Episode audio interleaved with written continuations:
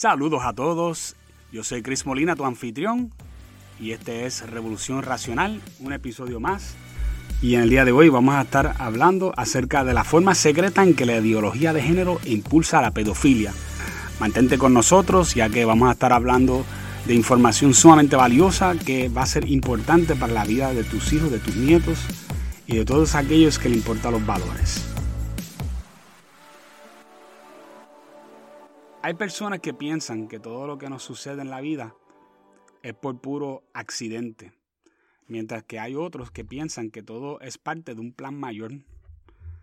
A mí personalmente me gusta pensar que tenemos la capacidad de planificar la mayoría de las cosas en la vida eh, y muchas de las que nos suceden, pero también entiendo que nos suceden cosas que están fuera de nuestro control. Y pues en el mundo de los estudios, que existen, existe algo que se conoce como los estudios queer. Y hay dos, diferentes tipos de personas en este mundo de los que estudian o de los que hacen activismo a través de, de los estudios queer. El más común de las personas que piensa que está luchando por los derechos LGBT, ese es el más que hay. Y esta persona piensa que los conservadores conspiran en su contra para quitarle derechos. Y eso es esencial que ustedes entiendan esto en el día de hoy. Este tipo de personas es el más que existe y es el que más que piensa todo el tiempo que nosotros estamos tratando de quitarle derechos a estas personas y que estamos eh, que queremos meterlos presos y que queremos hacerle daño y que queremos eh, que se hagan suicidio y que queremos que mueran. Obviamente nada de esto es cierto, pero ellos, a ellos, eh, los, los activistas, todo el tiempo le están metiendo esto en la cabeza, le están diciendo que lo que queremos es daño para ellos, aunque no sea cierto. Pero por el otro lado, y este es el grupo en que nosotros vamos a, nosotros vamos a concentrarnos hoy, hay otro grupo de personas que tienen gran poder, son activistas de pura cepa, que entusiastamente impulsan todas estas políticas, eh, las políticas que tienen que ver con LGBT, pero no porque esas políticas sean justos o sean moral o sean buenos, ni tan siquiera ellos creen eso. Es porque son pedófilos, que entienden que todas estas políticas van a traer una bonanza de víctimas para ellos.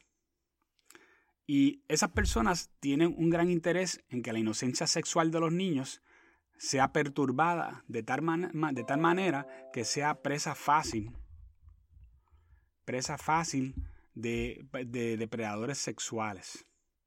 Mientras más confundidos y menos certeza tenga un niño o niña, más fácil es para los pedófilos convencer a un niño que se someta a alguien que entienda cómo funciona la ideología de género.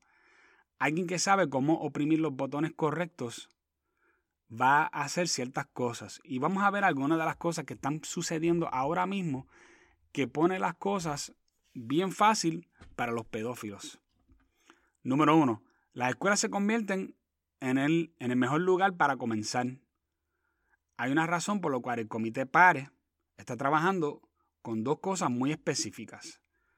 Número uno, eh, vamos, un currículo que se ha basado en ideas de DEI. O sea, eh, lo voy a decir fuera de sus siglas. Bueno, vamos a decirlo de acuerdo a sus siglas, que es diversidad, equidad e inclusividad.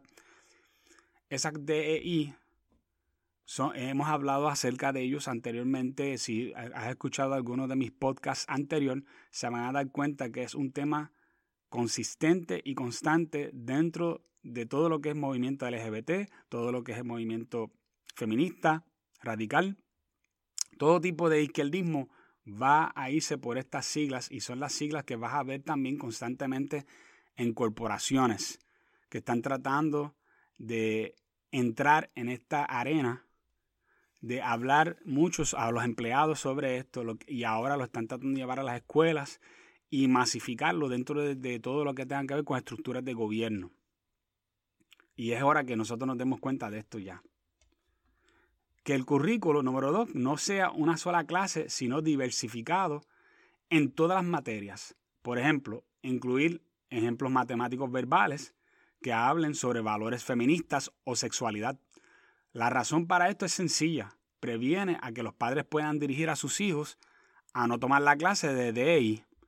No habrá forma de optar fuera del programa. ¿Qué yo quiero decir con esto?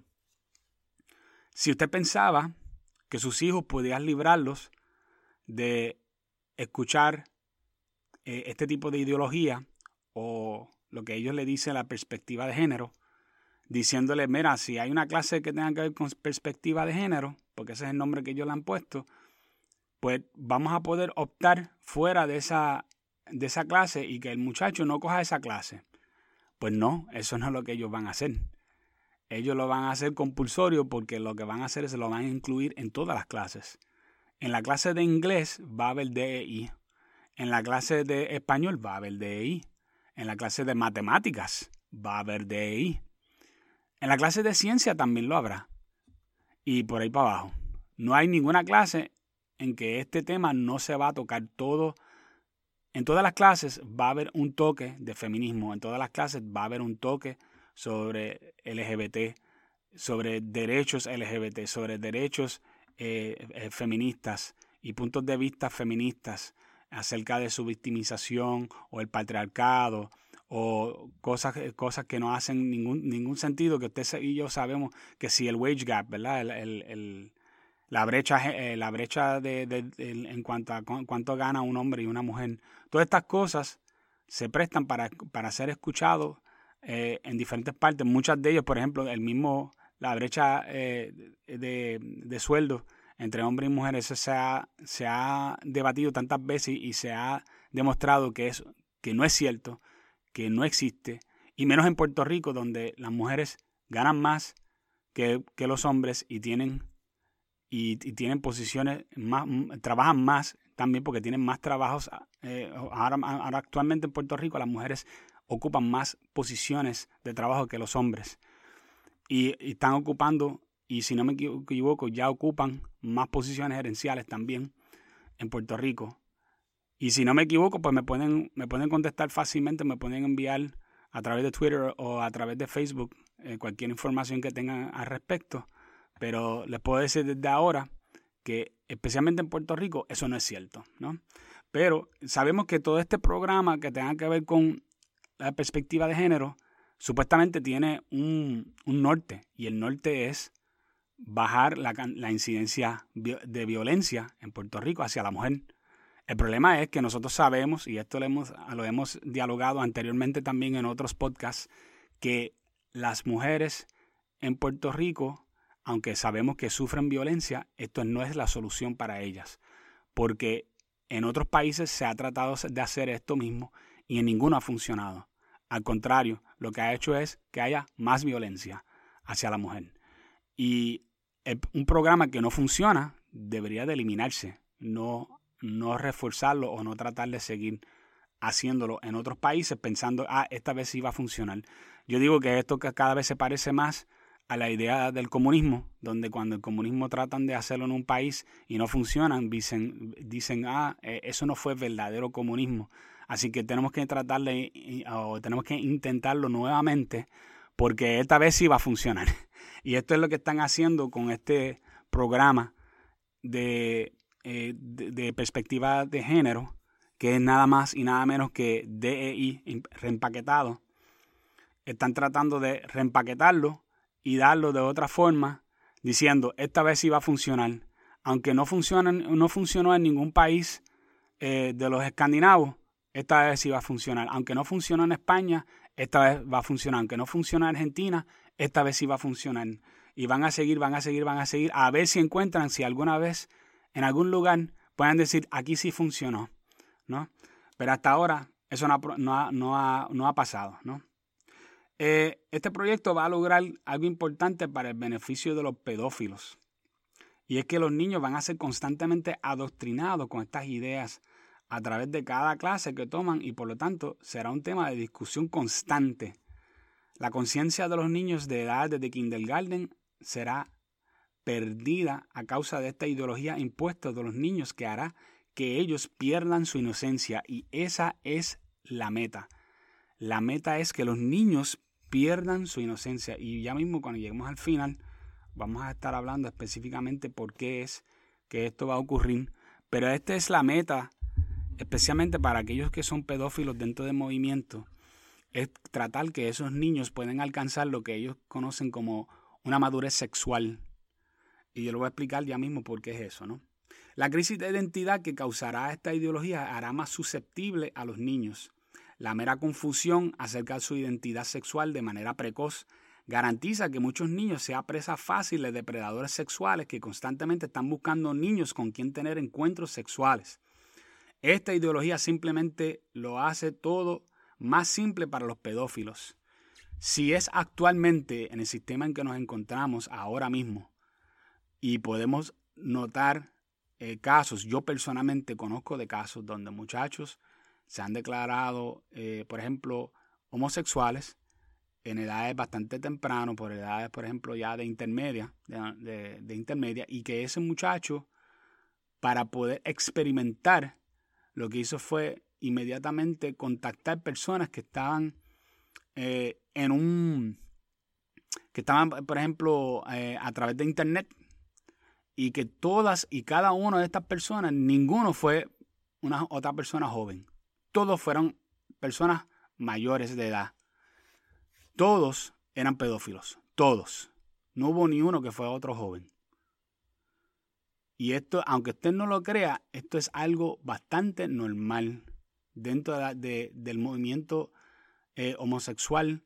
Muchas de estas personas son iniciados a través de un adulto y son personas que han sido victimizados, no por la derecha, no por conservadores diciendo, mira, queremos conservar nuestros valores, no, por personas que se hacen pasar como buenos y como los va a ayudar en su trayectoria de ser gay o de ser otra cosa, pues en este caso podría ser transgénero. Y ellos lo que hacen es que le roban la inocencia a ese muchacho o a esa muchacha.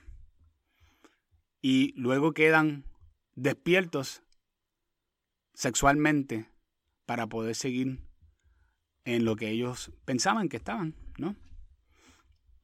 Y eso es, eso es una cosa que, cuando yo lo escuché, a mí me, rompió el corazón, pero es la realidad de lo que sucede. Y esto es sencillamente lo que se está haciendo así aquí, es un acto que se conoce en inglés como grooming. Yo estoy tratando de ver cómo es que esa palabra lo he buscado.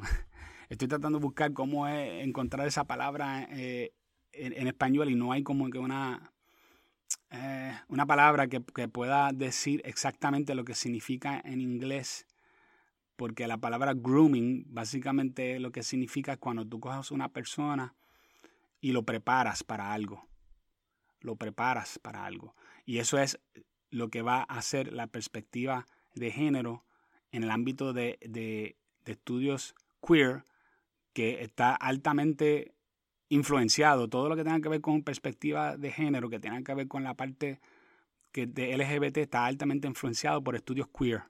Y los estudios queer van con la mentalidad de hacerle la vida más fácil a los pedófilos, van a hacer la, robarle la, la inocencia a los jóvenes para despertarle una curiosidad. Y esa curiosidad va a ser manifestado a través de experiencia. No sé si me están captando. Pero la idea de darle estas, estas clases a los jóvenes no es solamente para que ellos sepan, como dicen, eh, como dicen los, de la comunidad LGBT, que, ah, quizás es para que tú estés despierto en cuanto de que si, quizás tú eres trans o quizás tú eres eh, lesbiano, quizás tú eres bisexual, no. O quizás tú eres, ¿verdad?, gay. Eso no es. Eso no es. es que una vez que esa persona quede despierta, lo próximo que viene es la parte experiencial donde la persona queda despierto y, dice, espérate, pero entonces yo quiero ver cómo es esto. Y como yo le dije anteriormente, en la, en la gran mayoría de los casos, esa experiencia no viene de parte de, sus pares. No viene de, si tiene 14 años, no viene de otro, otro niño de 14 o muchacho de 14 años. Si tiene 8 años, no viene de otro muchacho de 8 años. Viene de, de personas mayores que ellos. Y esto ellos mismos prácticamente lo confirman a través de libros que ellos han publicado. Y por ejemplo, hay un, hay un libro, si tienen la oportunidad de verificarlo en internet, lo pueden buscar, que se llama Gender Queer. Y este libro, Gender Queer, es un libro que no es solamente de palabras, sino es un libro ilustrado. Y el libro ilustrado lo que demuestra es alguien teniendo relaciones sexuales eh, homosexuales con un joven. Esa persona en el cuento es mayor.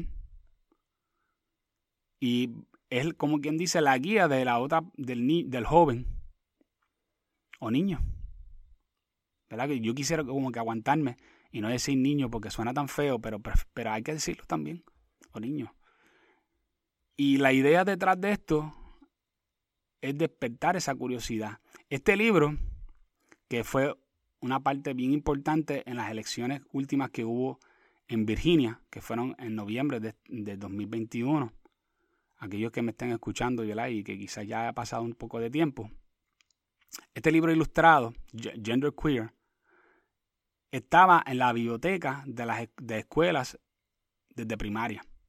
Que cualquier muchacho de 8 o 7 años pudiera ir a la biblioteca, abrirlo y leerlo y ver las ilustraciones donde demuestra actos sexuales entre hombres o entre un hombre y un niño. Y cuando se trajo eso a colación, lo que la, la, la, izquierda, la excusa de ellos era que estaban tratando de, de censurar libros. Mira cómo es la derecha que está tratando de censurar libros. No, no estamos tratando de censurar libros. Lo que estamos tratando de sacar un libro que es básicamente pornografía infantil, porque quizás no, es, no, es, no, son fotos, pero es ilustrado, y sacarlo de las manos de un lugar que es de niños y jóvenes que son demasiado de joven aún para interactuar con ese tipo de cosas. Si usted quiere vender un libro así de, horrible y asqueroso, lo cual no estoy de acuerdo con él, a través de amazon.com o lo quiere tener una biblioteca general, esos son otros 20 pesos. Eso no tiene nada que ver. Estamos hablando de sacarlo de una biblioteca de una escuela, de una escuela donde hay jóvenes en edad primaria. Y eso fue, y eso fue parte de lo que ganó las elecciones para los conservadores en Virginia. Que hubo un levantamiento aún de personas que siempre han votado demócrata toda su vida cuando se dieron cuenta que esto estaba sucediendo. Y gracias a Dios, yo no creo que estamos a ese nivel todavía en Puerto Rico, pero esa es la meta en Puerto Rico. Esa es la meta. Y si usted no se ha dado cuenta aún, sí es hora de que esté apercibido de lo que está sucediendo. Una de las cosas que quiero decir, porque yo sé que van a venir críticos cuando escuchen esto, aquellos críticos que me están escuchando, si eres de los que piensa que no hay forma que yo sepa que esto va a pasar porque el comité pare, aún ni tan siquiera ha terminado con el currículo, yo le voy a decir algo. Entendemos que, que de dónde, nosotros entendemos de dónde proceden estas prácticas y enseñanzas. Y eso es lo importante aquí. No, yo sé de dónde salen estas cosas y eso vamos a hablar un poquito ahora ya mismo de historia. ¿De dónde es que salen estas ideas? Porque todo tiene su origen y nosotros vamos a hablar acerca de esos orígenes. Otra cosa también, no necesariamente va a empezar de esa forma, porque nosotros sabemos cómo son, utilizan las tácticas ¿verdad? de la izquierda de empezar y seguirlo de una forma incremental. El progresismo le gusta mucho y fíjate que hasta la palabra progresismo lo dice. El progreso es algo que no pasa de la noche a la mañana, casi siempre es algo que ocurre poco a poco. Y cuando decimos progreso, desgraciadamente tenemos el problema de que muchos de nosotros escuchamos la palabra progreso y pensamos que progreso siempre es algo positivo. Y aquellos que conocen cómo son los movimientos progresistas, no, no ese no es el caso. Eh, el progresismo lo que significa, significa es que empiezas con algo pequeño y terminas con algo grande. Y cuando nosotros dejamos que ellos pongan un pie adentro, vamos a ver cómo poco a poco se van apoderando, se van apoderando hasta que se quedan con el, con el canto completo. Y tenemos que estar apercibidos de ese incrementalismo. Comienzan con poco y terminan con algo mucho más abarcador. Y la izquierda dirá que estamos exagerando. Yo estoy exagerando, Christopher está exagerando, pero nosotros tenemos las pruebas que demuestran cómo funciona. Tenemos que entender que existen recursos que nos detallan los orígenes de los estudios de teoría queer y que están usando para tratar de adoctrinar a los niños en ideología queer. ¿Y de quién específicamente estamos hablando? Bueno, hay muchas personas de quien pudiéramos hablar, pero yo quiero empezar bastante atrás, tan atrás como hace 100 años atrás con George Lukács, que fue un filósofo marxista de Hungría, que es conocido como uno de los fundadores del marxismo de Occidente. Y fue uno de los que trató de convertir a Hungría en un país comunista en 1919. En su libro titulado Historia y Conciencia de Clase, esto es una traducción, eh, en, inglés sería History and Class Consciousness, de forma muy hostil deja claro que desea destruir el cristianismo y la moralidad cristiana en particular, porque los vio como obstáculos a la revolución marxista. Pero fíjate que una de las de su ah, de donde más apuntó no solamente al cristianismo, sino a la moralidad cristiana en particular. Y si se acuerdan de lo que les he hablado anteriormente acerca de la escuela de Frankfurt y Antonio Gramsci, que fue uno de los fundadores de la, escuela de Frankfurt, van a acordarse, ¿verdad? Que, eh, y si no se acuerdan, pueden ir a, yo, siempre, yo sé que ya, ya yo lo he mencionado en otros podcasts, pero es importante que entiendan que yo hice una serie de dos partes que se llama La Nueva Izquierda, la guía a la Nueva Izquierda parte 1 y parte 2, deben de escucharlo para que entiendan bien todo lo que yo les estoy diciendo. Porque es una buena guía y les va a dejar saber de dónde es que proceden las cosas. Cuando usted sepa de dónde provienen las cosas, usted entiende que todo lo que viene con la izquierda no es nada nuevo. A mí me da risa porque los jóvenes, tú les escuchas hablando y te dicen, no, porque hay que darle lugar a cosas, a ideas nuevas. No hay ninguna idea nueva. Todas esas ideas son viejas. Son viejas, viejas en, este caso, estamos hablando de una persona que en el, 1919 trató de hacer un montón de disparates con la sexualidad. En el 1919. Y él, esta persona, Lukács, fue uno de los que propulsaron la escuela de Frankfurt bajo la idea de que la mejor manera de adoctrinar a la gente con teorías marxistas no era a través de las ideas económicas de Marx. No, más bien se lograba haciendo una influencia fuerte sobre la cultura. El cristianismo en aquel entonces, estamos hablando de 1919 aún, el cristianismo era una potencia cultural fuerte en ese momento que impedía que el marxismo lograra establecerse. ¿Y por qué? ¿Por qué no hice por el lado de, las teorías económicas de Marx? Fácil, porque las teorías económicas de Marx son muy complejas como para estar dando eso en edades primarias. Si tú vas a hablar sobre Marx, tú tienes que esperarte que el muchacho por lo menos llegue a universidad, quizá escuela superior, quizá. Pero no puedes hablar en edades primarias, no lo va a entender. No, no hay forma de que lo pueda entender. Pero si tú empiezas, empiezas hablando sobre cómo es una víctima, sobre este, eh, acerca de, de eh, todo lo que, confundiendo su sexualidad, hablándole acerca de, de diferentes eh, formas en que, que eh, él ha sido victimizado y cómo la sociedad lo victimiza y cómo, ¿ves? Y va, va por ese lado por completo. Y cuando tú vienes a ver, es bastante fácil manipular a ese muchacho. Es mucho más fácil manipularlo para que piensen que el mundo está en su contenido. ¿Y qué es lo que es el mundo? Ah, pues el sistema actual. ¿Y cuál es el sistema actual? Pues el sistema capitalista eh, de derecha que está oprimiendo a todo el mundo. ¿Viste qué fácil es? Mucho más fácil. Aunque no sea cierto, porque actualmente, para que ustedes vean, Biden es el presidente de Estados Unidos de izquierda. Y Pedro P. Luis en Puerto Rico, que es otro izquierdista. Así que cuando te vean con ese cuento, lo que pasa es que, que uno tiene que entender que en esto hay matices.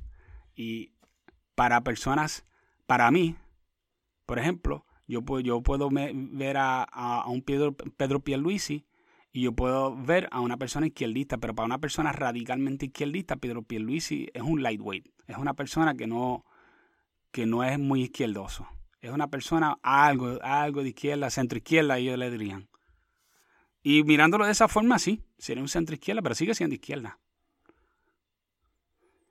Y hay mucho que podemos hablar, volviendo a Lukács. Pero es importante que sepa que Lukács trató de destruir la niñez de Hungría en 1919 usando la educación sexual compulsorio en las escuelas. Mm. Importante que cuando estamos hablando de educación sexual en las escuelas, no estamos hablando de lo que tú y yo escuchamos en las escuelas, donde se hablaba sobre el uso de preservativos o de aquí es que salen los bebés y cosas así, no. El programa de Lukács era uno con dibujos gráficos. ¿A qué se te parece? Vamos a ver. Algo como que algo que mencioné anteriormente, ¿verdad que sí? Dibujos gráficos y promoviendo la, promiscuidad sexual. Interesante, ¿no? También promovió la idea de que las relaciones monógamas son, monógamas son una mala idea, que debería de haber amor libre y que la gente debería de ser poliamorosas. Ahora, 1919 fue un tiempo bien distinto a 2021. Y los húngaros no soportaron esas ideas y en 1919, eh, tan, pronto entró eso, destituyeron a Lukács de su puesto. Luego Lukács llevó sus malas ideas a la escuela de Frankfurt, donde las trajo a Gramsci y a Herbert Marcuse, quien sería una de las personas de mayor influencia en las teorías de izquierda que hoy dominan y son utilizados por la izquierda. Todo esto es parte de hacer cambios en la estructura moral y social de los países de Occidente y lo han logrado. Esto no es algo que se tardaba dos o tres días. Ellos empezaron hace más de 100 años con esto. No son ideas nuevas, son ideas viejas que están reciclando, que las están reempaquetando. Es como cuando tú compras algo en una tienda y la persona no le gustó y coge y lo devuelve a la tienda, la tienda coge y lo, reempaqueta de nuevo y lo vende de nuevo y después esa persona no le gustó y también lo devuelve y, tratan de, de, venderlo de nuevo y otra vez cogen y lo empaquetan de nuevo. Pero la gente lo sigue devolviendo porque el, artículo es una basura. Así mismo es. Eso, es mismo, eso mismo es lo que nosotros nos estamos eh, enfrentando ahora mismo. Y los húngaros no soportaron estas ideas. Y después, pues dijo, pues vamos a hacer algo. Vamos a llevar esto a la escuela de Frankfurt. Ellos les gustaron sus teorías. Y son las que más se usan ahora. Y todo esto es, parte de hacer cambios en la estructura moral y social de los países de Occidente. Aquí también podemos observar los paralelos con la revolución cultural de Mao en China, que usó a la generación más joven, al igual que ahora, donde los jóvenes son los que, los que más afectados y más manipulados son a través de la cultura y los medios. Y el que tenga duda de eso, está mal. Pero solamente les voy a decir una cosa. Si usted quiere evaluar de qué se trata el partido Movimiento Victoria Ciudadano, usted verifica la demográfica de, que, de, quiénes son, de quiénes son mayormente los votantes en ese partido. Todos son jóvenes por, por una mayoría abrumadora. Abrumadora. Bien poca gente después de los 50 años de edad que votan por el partido MBC. Y ellos van a decir, no, eso tiene que ver con, con que la mayor parte de la gente mayor de edad votan por, por partidos como eh, el Partido Popular y el Partido eh, el Nuevo Progresista. Y eso es cierto. Eh, hasta ellos tienen cierto punto ahí. No, que los jóvenes este, siempre son más dispuestos a, escuchar nuevas ideas y, y eso es cierto también. Pero yo les voy a decir lo siguiente, esto en Puerto Rico nunca se había dado. Un partido que lo abraza básicamente solo la, la juventud. No. Es que es más fácil manipular la juventud con estas ideas. Y eso fue exactamente lo que hizo Mao. Mao estaba perdiendo en China influencia y él decidió hacer una revolución. Y él muy astutamente dijo, voy a utilizar a los jóvenes. Y él, instituyó algo que se conoce como los cuatro viejos. Escúchense en esto, van a quedar locos cuando escuchen esto. Estos son los cuatro viejos de Mao y parte de la, de la revolución cultural de Mao. Ideas viejas, cultura vieja, hábitos viejos y costumbres viejas. Uf. Ahora, yo quiero que todos los que me estén escuchando aquí, todos los conservadores que me estén escuchando, yo quiero que piensen ¿Cuándo fue la última vez que tú hablaste con alguien que no, que no piensa igual que tú y que no te dijo, porque todas las veces lo dijo, pero ¿cuándo fue la última vez que tú hablaste con alguien que no está de acuerdo contigo y que no te haya dicho que, es el 2000, estamos en el 2021? Esas ideas viejas. ¿ah? ideas culturales viejas. No, eso es un, la más que me, que me gusta a mí, eso es una construcción social. Una construcción social, como si ellos no estuvieran haciendo una construcción social también, porque eso se puede usar para ambos lados. Entonces la construcción social tuya, tú dices que es mejor que la mía. Bueno, pues vamos a evaluarla. Ah, pero ellos no están dispuestos a hacer eso. Ellos lo que están dispuestos a decir que tu construcción social no sirve y que ellos están haciendo uno nuevo, más nada. Y que todo es una construcción social. Bueno, si eso es verdad, que todo es una construcción social, pues entonces lo tuyo también es otra construcción social. Y lo es. Y querer eliminar todo lo viejo por poner cosas nuevas es la estupidez más grande de la historia. Y te dirá, pero Christopher, el progreso viene a través de lo nuevo. Y yo le voy a decir que eso es una falacia. Toda cosa nueva, vamos a irnos por lo más básico, la ciencia. Todo lo que viene nuevo en la ciencia es por lo viejo que se ha descubierto anteriormente. Todo. Lo que hacen los científicos es construir sobre lo que ya está fundamentado. Eso es lo que hacen. Las matemáticas igualmente. Las matemáticas, alguien en algún tiempo, hace muchos años atrás, descubrió cómo hacer matemáticas y fue creando unas ecuaciones y después aparecieron más personas con más ideas de más ecuaciones y más formas de, y más fórmulas. Y lo mismo pasó con todo tipo, todo tipo de ciencia, lenguaje. Lenguaje también es algo que es construido a través de muchos años. Todo viene con una base. Decir que tú vas a deshacerte de todo lo anterior para poner algo nuevo es una verdadera estupidez. Nada en la vida funciona de esa forma. Nada. Ahora, tener la idea de que tú quieres cambiar las cosas, es diferente. Y yo no estoy en contra de, de, los cambios. Yo no estoy en contra de que mejoremos las cosas.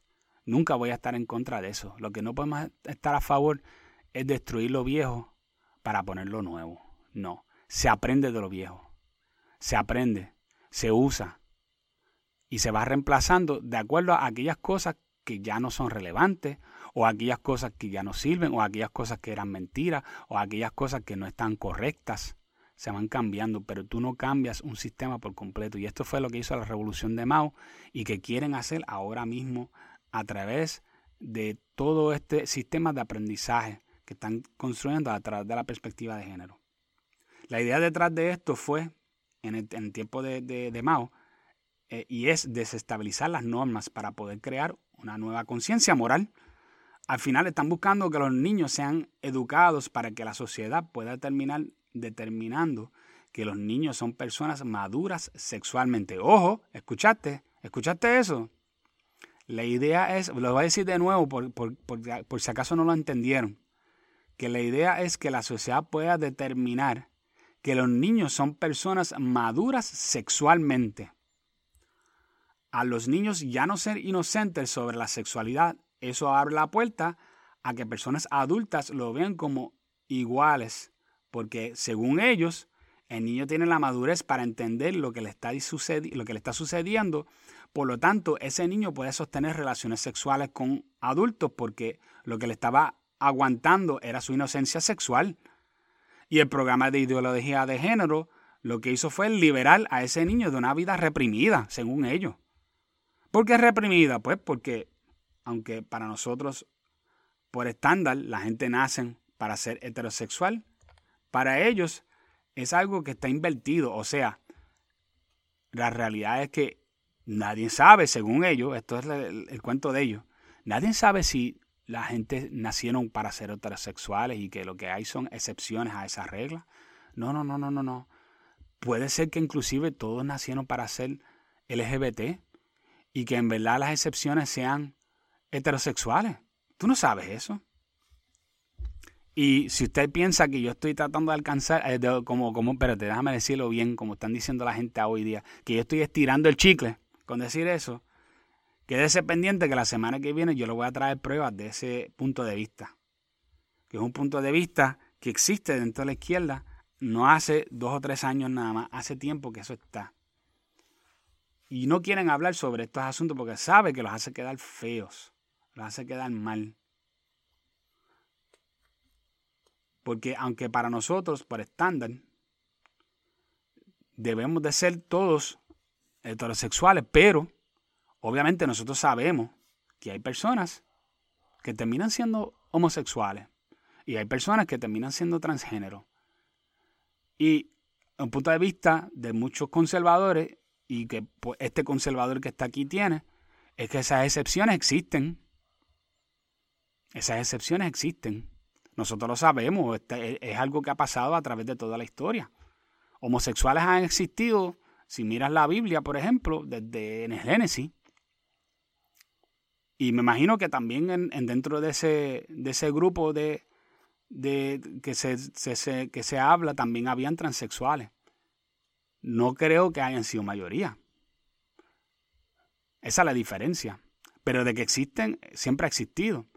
Y siempre han sido excepciones, siempre. Aun cuando la, la sociedad no tenía una base sistémica como la que tiene hoy día, donde tú tienes unas instituciones grandísimas que, rigen la sociedad, como el sistema de corte, el sistema político, el sistema de educación, eh, todos eh, estos sistemas que nosotros tenemos que hacen más fuerte a la sociedad, que lo descubrieron los griegos en, en adelante, ¿no?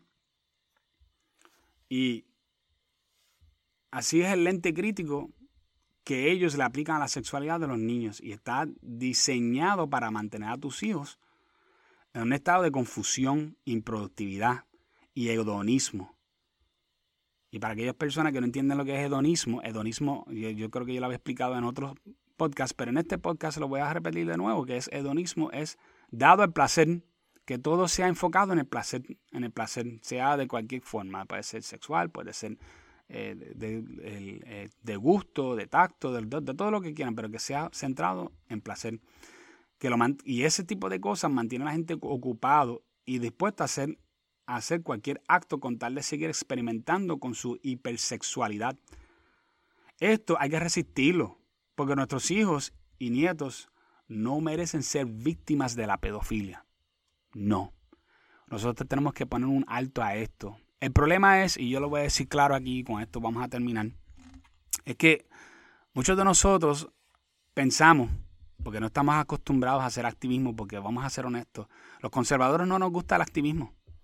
Nosotros los conservadores lo que queremos es vivir nuestra vida tranquilo, que nadie nos moleste, que nosotros hagamos lo que tengamos que hacer y, y, no, y podemos mantener nuestras familias y, y, que todo pues, transcurra normalmente, ¿no? Pero nosotros tenemos que darnos cuenta en qué época nosotros vivimos, en qué tiempo nosotros vivimos. Y mientras nosotros no nos demos cuenta de eso, vamos a dejar que una minoría que es absurdamente y ridículamente eh, eh, son bien eh, dispuestos a, hacer activismo y a gritar y a ser escuchados, rijan todo porque ellos son los que más hacen activismo y hacen bulla y quieren ser escuchados. Y nosotros no usamos nuestra fuerza de mayoría en muchos asuntos para vociferar y decir, mira, esto se tiene que acabar aquí. Y le voy a decir algo. Estas realidades nosotros tenemos que comunicárselas a las personas que no piensan igual que nosotros.